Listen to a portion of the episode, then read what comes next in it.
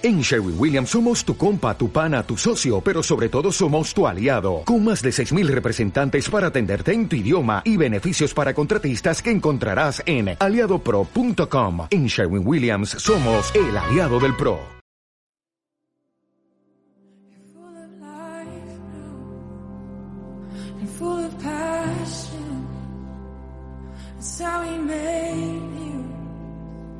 Just let it happen.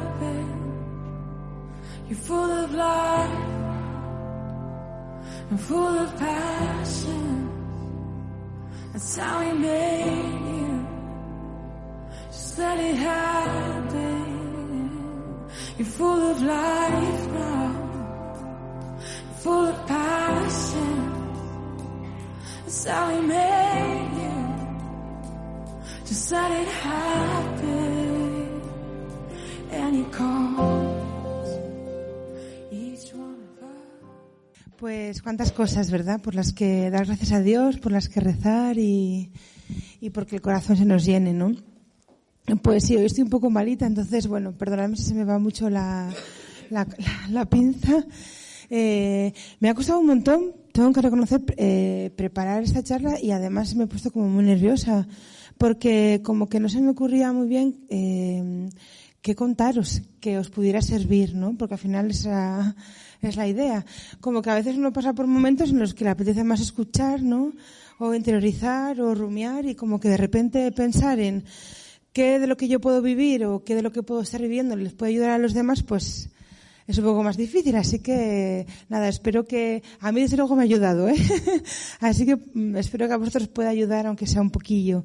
Pensando un poco en esto, hace, eh, este fin de semana, el domingo no, el anterior, en, en misa se leyó la, lectura de la vida de, de Sarepta, ¿no? Y a mí Elías me gusta mucho y le he leído muchas veces y me llena el corazón, pero esta lectura especialmente nunca la había puesto yo con mucho hincapié. Y de repente empecé a pensar que me podría servir como base para cosas en las que estoy como pensando, reflexionando, ¿no?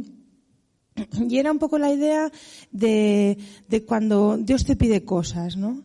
De, de, cuando en esta búsqueda de la voluntad de Dios, ¿no? En esta um, búsqueda de, de, escuchar a Dios, sentimos que el Señor nos pide cosas y um, en este crecimiento, ¿no? En esta relación personal con Dios, que pueden ser mil cosas, pueden ser cosas de hacer, cosas de, de ser, ¿no? Y, y entonces, bueno, era un poco por, por ahí va, va el tema. Entonces, eh, voy a leer la lectura que es un poco larga, pero es que, bueno, si tengo que cortar, pues bueno, casi que prefiero que me cortéis a mí, ¿vale? Luego, porque me parecía como chula leerla. eh, eh, Yahvé dirigió, es de la primera lectura, es del primer libro de Reyes, 17, eh, 8. Yahvé dirigió esta palabra a Elías. Prepárate, ve a Sarepta de Sidón y establecete allí, pues he ordenado a una vida de allí que te suministre alimento. Se preparó y se fue a Sarepta. Cuando entraba por la puerta de la ciudad, una viuda andaba por allí recogiendo leña. Elías la llamó y le dijo, tráeme, por favor, un poco de agua en el jarro para beber. Cuando iba a traérsela, le gritó, tráeme, por favor, un trozo de pan. Ella respondió, por vía de Yahvé, tu Dios, que no me queda pan cocido, solo tengo un puñado de harina en la orza y un poco de aceite en la aceitera. Estoy recogiendo un par de palos. Entraré y prepararé el pan para mí y mi hijo. Lo comeremos, luego moriremos. Pero Elías le dijo, no temas, entra y haz como has dicho, pero primero haz con él para mí una pequeña torta y tráemela. Para ti y tu hijo la harás después. Porque esto dice Yahvé, Dios de Israel. El cántaro de harina no quedará vacío, la aceitera de aceite no se agotará, hasta el día en que Yahvé conceda lluvia sobre la superficie de la tierra. Ella se fue e hizo lo que le había dicho Elías, y comieron él, ella y su familia. Por mucho tiempo la orza de harina no quedó vacía y la aceitera de aceite no se agotó, según la palabra que Yahvé había pronunciado por boca de Elías. Después de esto, el hijo de la dueña de la casa cayó gravemente enfermo, hasta el punto de que no le quedaba ya aliento. Entonces ella dijo a Elías, ¿se acabó todo entre tú y yo, hombre de Dios?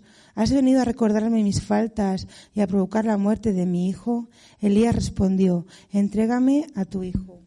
Él lo tomó de su regazo, lo subió a la habitación de arriba. Bueno, él rezó por él y, y el Señor le sanó. Elías tomó al niño, lo bajó de la habitación de arriba al interior de la casa, lo entregó a su madre y dijo Elías, mira, tu hijo está vivo. La mujer respondió a Elías, ahora sé que eres un hombre de Dios y que la palabra de Yahvé está de verdad en tu boca. Eh, me ha pasado que eh, leyendo esta, esta palabra se me ocurrían como mil detalles y mil cosas, ¿vale? Yo he cogido unos, pero que, y lo que a mí me han dicho, pero que se pueden coger de verdad un montón, ¿no? Lo primero que, a mí me llama la atención es que eh, ella está recogiendo leña, ¿no? Y Elías le pide que le traiga agua. Y mm, yo interpreto esto, a mí lo que me decía en estos momentos era que de alguna manera ella estaba a sus cosas, ¿vale? Estaba haciendo lo que tenía que hacer, que era coger leña para luego hacer alimento para su hijo, como dice después, ¿no? Ella sabía lo que tenía que hacer y estaba haciendo lo que tenía que hacer, estaba en sus cosas. Y a mí me da la sensación que a veces como cristianos, como cristianos estamos en nuestras cosas, sabemos lo que tenemos que hacer. Hay un ideario cristiano y de alguna manera sabemos lo que hay que hacer. Y estamos en eso, en nuestras cosas. Y de repente el Señor, de alguna manera, te pide algo más, ¿no? Que salgas de tus cosas, de recoger tu leña y que le des eh, agua en tiempo de sequía, ¿no? Y esto es, puede ser muchas cosas. Una de las cosas que yo pensaba es que de repente este agua en tiempo de sequía puede ser como eh, aquello que no contabas dar eh, y aquello de lo que no tienes mucho, de lo que careces. Ahí estaban en tiempo de sequía y entonces, claro, dar agua era como, yo no tengo mucho de esto. De repente, ya el Señor te pide que en vez de dar aquello de lo que te sobra, aquello de lo que te apetece, pues le des de aquello de lo que no tienes tanto, ¿no? Y, y es lo que yo pensaba con, con esto, ¿no? Que te pide es un poco agua en el desierto, o sea, agua en el, en, tiempo de sequía. Aquello de lo que no tienes tiempo, aquello de, de, lo que no te sobra en realidad, ¿no? Y de aquello que no tenías, que no contabas, que lo tenías reservado para ti, ¿vale? Y que era tuyo. Puede ser un área de tu vida, puede ser algo de parte de ti que es tuyo y te pertenece, ¿no? Luego le pide, ni siquiera le ha dado tiempo a darle el agua cuando Elías le grita que le dé eh, el pan, ¿no? O sea, que le dé, le dé comer. Y entonces ya ella se, re, se revela, ¿no? dice, bueno, vamos a ver. Es que lo que me estás pidiendo, yo con eso que tú me, me, estás pidiendo, lo, lo, voy a cocinar, lo voy a hacer para mi hijo, para mí, y luego moriremos, ¿no? Y de, alguna manera, cuando Dios te pide, le está pidiendo eso, dice, bueno, pues que me voy a morir, ¿no? Y yo creo que de alguna manera, en algún momento, eh, Dios te pide que mueras a ciertas cosas, ¿no? Y, y yo creo que te, te, puede pedir que mueras a ti, a ti mismo, ¿no? A, a, lo que te apetece, a lo que te gustaría, a tus planteamientos, a tus razonamientos, a tu idea de las cosas. O te puede morir que, te, te puede pedir que mueras a los demás, ¿no? que salgas de ti mismo, que, no sé, mil cosas que cada uno se nos puede ocurrir, ¿no? Porque hay miles de ejemplos. Y, y yo creo que a veces te puede pedir que, que mueras eh, o que le des aquello que te es lícito. Porque esta mujer lo que le está pidiendo es eh, algo que ella necesita por derecho, ¿no? Y que, y que ella necesita para poder vivir. Él es su hijo, ¿no? Que es su comida y su bebida, ¿no? Entonces yo creo que a veces el Señor nos puede pedir cosas que, que nos hemos ganado, ¿no? Que nos hemos trabajado, que nos merecemos, nuestro tiempo, nuestro dinero, eh, no sé, mil cosas, ¿no? Que nos es lícito tener, que, pues, no sé, mil cosas, una vocación, un trabajo, y que el Señor no, nos lo pide que se lo demos, ¿no? Bueno, pero esto yo me lo he ganado, he puesto mucho esfuerzo, ¿no? Y el Señor te lo pide de alguna manera también te puede pedir que le entregues aquello que más quieres, porque en el fondo eh, está en juego la vida de ella y la vida de su hijo, ¿no? Y en la vida de su hijo yo pienso que puede ser, todos tenemos nuestro hijo, ¿no? aquello que donde nosotros hemos puesto nuestras ilusiones. Esta mujer seguramente dedicará tiempo a su hijo y esfuerzo porque pensará que en un futuro, ella que es viuda, ese hijo cuidará de, cuidará de, de ella. Y que de alguna manera ese esfuerzo que ella ha invertido en su hijo le va a repercutir, ¿no? Entonces yo creo que a veces tenemos cosas que cuidamos, que nos pertenece, que dedicamos tiempo, esfuerzo, pueden ser mil cosas, ¿eh? una familia, la comunidad, un ministerio, eh, un trabajo, y el Señor nos pide que le entregues ese hijo, aquello que, en lo que has puesto tu ilusión, ¿no? Eh, Abraham también se lo pide, ¿no? De alguna manera. Y mm, entonces, bueno, esto es lo que yo como que un poco reflexionaba, ¿no? Que se puede, no sé, pensar muchas cosas. Pero ¿qué pasa? Que luego Elías le dice, cuando ella se, se, re, se, revela, le dice, no temas, ¿no? No temas. El cántaro de harina no quedará vacío.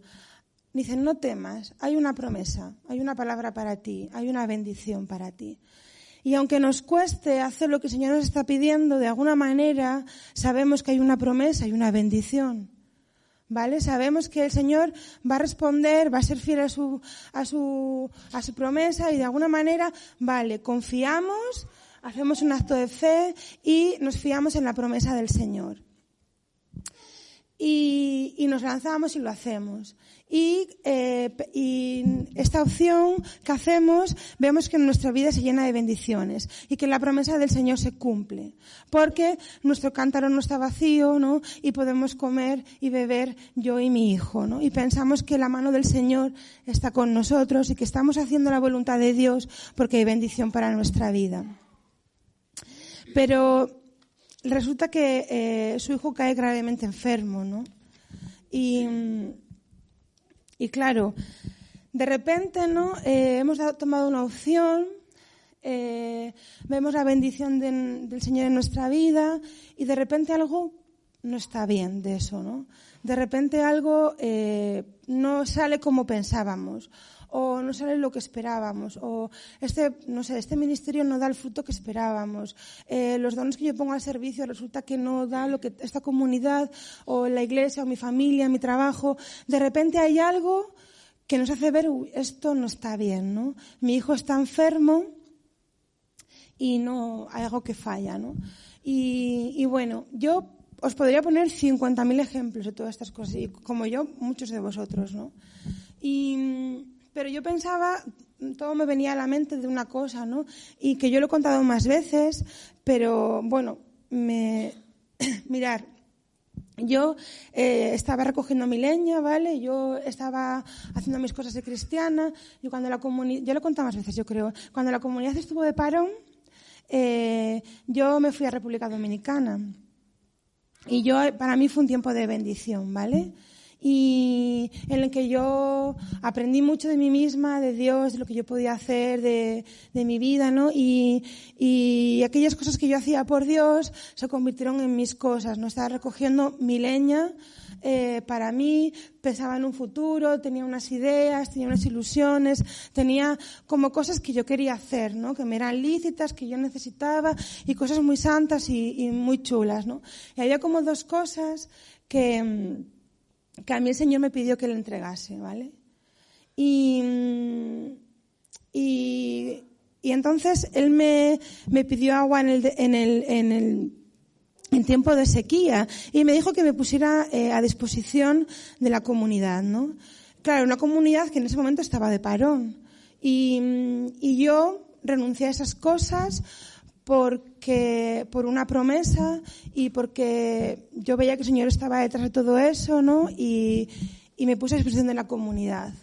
El Señor bendijo esta, esta cosa, ¿no? Yo me fui a Tarragona y fue un tiempo de bendición en el que eh, yo pude ver como que eso que yo había renunciado, pues de alguna manera eh, estaba siendo bendecido por la promesa del Señor, ¿no? Porque yo me estaba dando, estaba creciendo, estaba haciendo lo que creía que tenía que hacer, me sentía como en mi sitio y de repente mi hijo enfermó. De repente eh, eh, aquello parecía que no era lo que yo pensaba. O la idea que la composición que yo tenía en mi cabeza, ¿no? Y igual que yo pensaba que como iba bien era bendición, cuando mi hijo enfermó pensé, pues que, que, pues que no, que en algo me había equivocado, ¿no? Y me pasó como, como a la viuda, ¿no? La viuda, cuando su hijo enferma, va donde Elías y le dice, eh, se acabó todo entre tú y yo, has venido a recordarme mis faltas. Y de alguna manera, cuando eh, pensamos que, nuestra, la, que la mano de Dios no está sobre nosotros, eh, puede pasar que, nos, que pensemos, como me pasó a mí, de que eh, me equivoqué en escuchar la voz de Dios. Me equivoqué en, y, me confundí, entendí mal, entendí mal esto que me pidió el Señor y eh, entonces, como esto no es, me pongo a buscar otra cosa. Y te pones a buscar y a buscar y a buscar y, piensas que es eso, ¿no? Que se ha acabado todo entre tú y Dios, que ya no sabes escuchar a Dios, que ya no sabes distinguir su voz, que no sabes distinguir qué es lo que es voluntad de Dios y qué es lo que no, ¿no? Y, y también me, me pasó, quizás, no sé si a algunos os puede pasar a vosotros también, es que puedo pensar, me equivoqué y además puedo pensar, porque en mi caso son las dos cosas, habrá gente que una cosa u otra, es, en, es por mi culpa. ¿Vale? Cuando la vida dice, has venido a recordarme mis faltas, y pienso, esto no ha funcionado por mi culpa. Porque no tengo los dones adecuados, porque no soy la persona, adecuada, porque el pecado que yo tengo, porque todo esto, y entonces la promesa del Señor no se cumple por mi culpa. ¿vale? Por mis faltas, por mi pecado, por mi carácter, por cómo soy, y que venga otro y lo haga, porque mira, yo me voy, porque esto no, no, no va, ¿no? Y me gusta mucho porque me ha parecido como muy bonito. Eh, la promesa de Dios, cuando Elías le dice, no temas, Señor, ¿le dijo que su hijo no iba a enfermar? No. Le dijo que su cántaro no se iba a quedar vacío es una promesa mal entendida. Porque de verdad, a veces nos pasa que creemos entender a Dios. Que creemos que podemos meter a Dios en nuestra cabeza, en nuestro, en nuestra manera de entender, en nuestros razonamientos, y a lo mejor, pues, el Señor solo te da una parte de esa promesa, o no es ese tiempo, o no es el momento, o, ¿entendéis? Eh, el Señor ha prometido que, que, que su cántaro iba a estar lleno. Ella supuso, ah, mi cántaro está lleno, hice su composición de lugar. Mi cántaro está lleno, entonces yo y mi hijo viviremos. Y en el momento en que mi hijo se pone enfermo, pues me lío la manta a la cabeza y pienso que, oh, me equivoqué, tal, no sé qué, ¿no? Y yo creo que esto nos puede pasar, ¿vale? Y a veces simplemente es una promesa malentendida, o que no es el momento, o que, o que el Señor tiene mucho, eh, pensado mucho más para ti, ¿no? Eso fue una palabra, a lo mejor, quién sabe, ¿no? Y, ¿qué le dice Elías? Elías le dice, entrégame a tu hijo. Y claro, yo,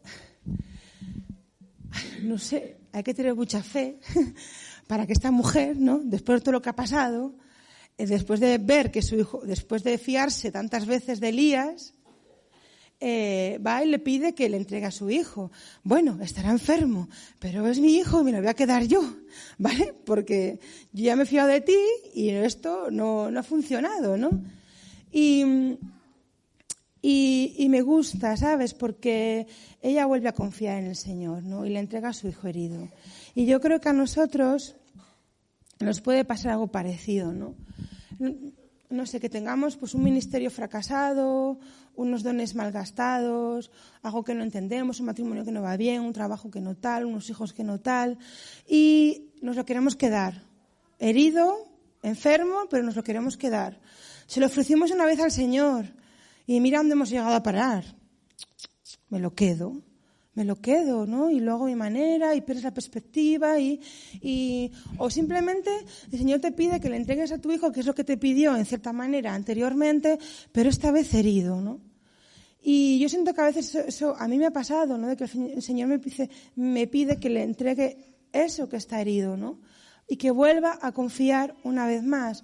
¿Por qué? Porque el Señor te lo va a dar sano, te lo va a dar restaurado, te lo va a dar levantado y te lo va a dar mejor. Y tienes que confiar, confiar una vez más, ¿vale? Esto es como yo lo interpreto y lo que a mí me decía esta palabra, ¿vale? Y ella le da, le entrega lo único que tiene. Lo único que tiene, que es su hijo herido, y una vez más se la, se la da a Elías, ¿no? A pesar de todo lo que ha pasado. Y bueno, pensando en todo esto, dices, bueno, ¿y todo esto para qué, no? ¿Y por qué? ¿Qué necesidad tiene el Señor de pedirnos cosas, de complicarnos la vida? ¿Qué necesidad hay, no?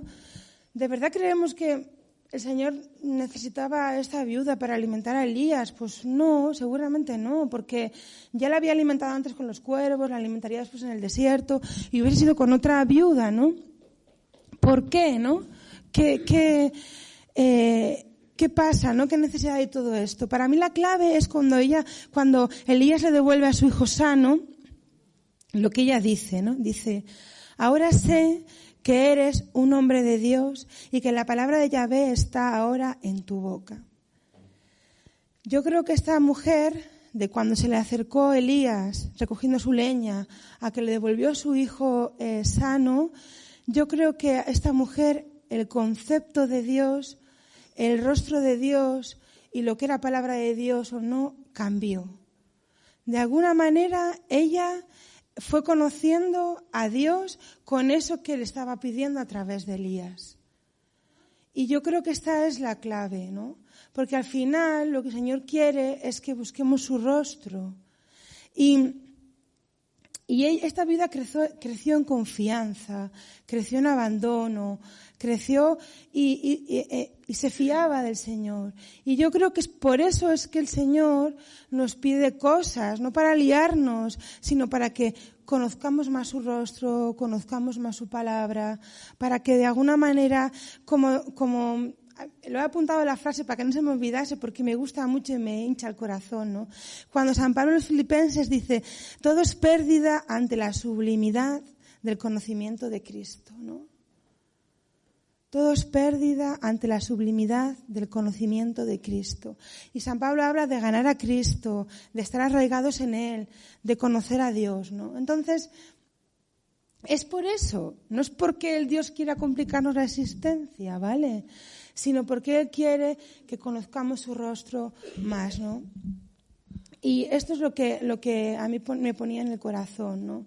Porque eh, yo a veces me lío y pienso que pues me equivoqué, tenía que haber hecho esto, me de lo otro, no sé qué, no sé cuánto. Y cuando pienso en el proceso que me llevó a tomar esa decisión, cómo lo viví, lo viví, si lo viví con el Señor o no, a mí eso es lo que me llena el corazón, ¿vale? En ese proceso en el que el Señor te pide las cosas, cómo lo vives, cómo lo haces, bueno, pues todo esto, ¿no? Y mm, ya acabo, ¿eh? ¿Qué pasa si le has dicho al Señor que no? ¿Vale? ¿Qué pasa? ¿Qué pasa si te quedaste con tu leña, en tus cosas, en eso que controlabas, y al Señor le dijiste que no una y otra vez? No, no, esto es mío, no, no, no, no y no. Yo a veces he pensado que no pasaba nada, ¿vale? Que mm, que Dios nos quiere igual, que Dios nos quiere de la misma manera, que Él es fiel, que... Bueno, yo creo que Dios nos quiere, que nos quiere hagamos lo que hagamos, pero yo sé que tengo la sensación de que pasa algo. Yo sé que lo creo. Y creo que nos va la vida en ello. Mirar, eh, la viuda, antes de encontrarse con Elías, se iba a morir. De sed y de hambre. Ella y su hijo. Y estaba muerta en vida. Y yo, y con Elías entró la salvación a su casa. ¿Vale? Yo creo que a nosotros nos puede pasar igual. Que estamos en las cosas de Dios, en la comunidad, en tal, y a base de decir que no a Dios, que no, que no, que no, que no, podemos llegar a estar muertos en vida y que la salvación no esté en nuestra casa porque hemos cerrado la puerta. ¿Vale? Entonces, yo creo que sí que pasa. Ahora bien, pasa, es verdad, pero tenemos un Dios tan grande, tan misericordioso. Y Él no se puede contradecir a sí mismo, ni se puede negar a sí mismo. ¿Y qué quiere Dios? Que todos los hombres se salven y que lleguen al conocimiento de la verdad. Entonces, la salvación va a estar llamando a tu puerta siempre. El Señor no se va a cansar nunca. Y a mí me llena el corazón de pensar que no importa las veces que le has dicho a Dios que no, sino importa que el Señor sigue llamando hoy a tu puerta. Hoy. ¿Vale? Hoy. Y la salvación puede entrar a tu casa. ¿Vale? Y esto me llena el corazón porque cuando San Pablo dice, ¿no? De, olvida lo que tienes atrás y lánzate por delante. Yo creo que también esto se puede enfocar de esta manera. No pienses las veces que has dicho que no a Dios y corre, lánzate, porque tu carrera no ha terminado y nunca es tarde. Y el Señor siempre va a llamar a tu puerta. Pero la salvación, ¿vale? Está llamando a tu puerta. Y podemos estar, pues eso, convirtiéndonos en, en en fin, así que eh, yo creo que con esto nada más, ya está. Así que nada, el Señor está llamando ahí, así que hoy, lo que cuenta es hoy, de hoy para adelante.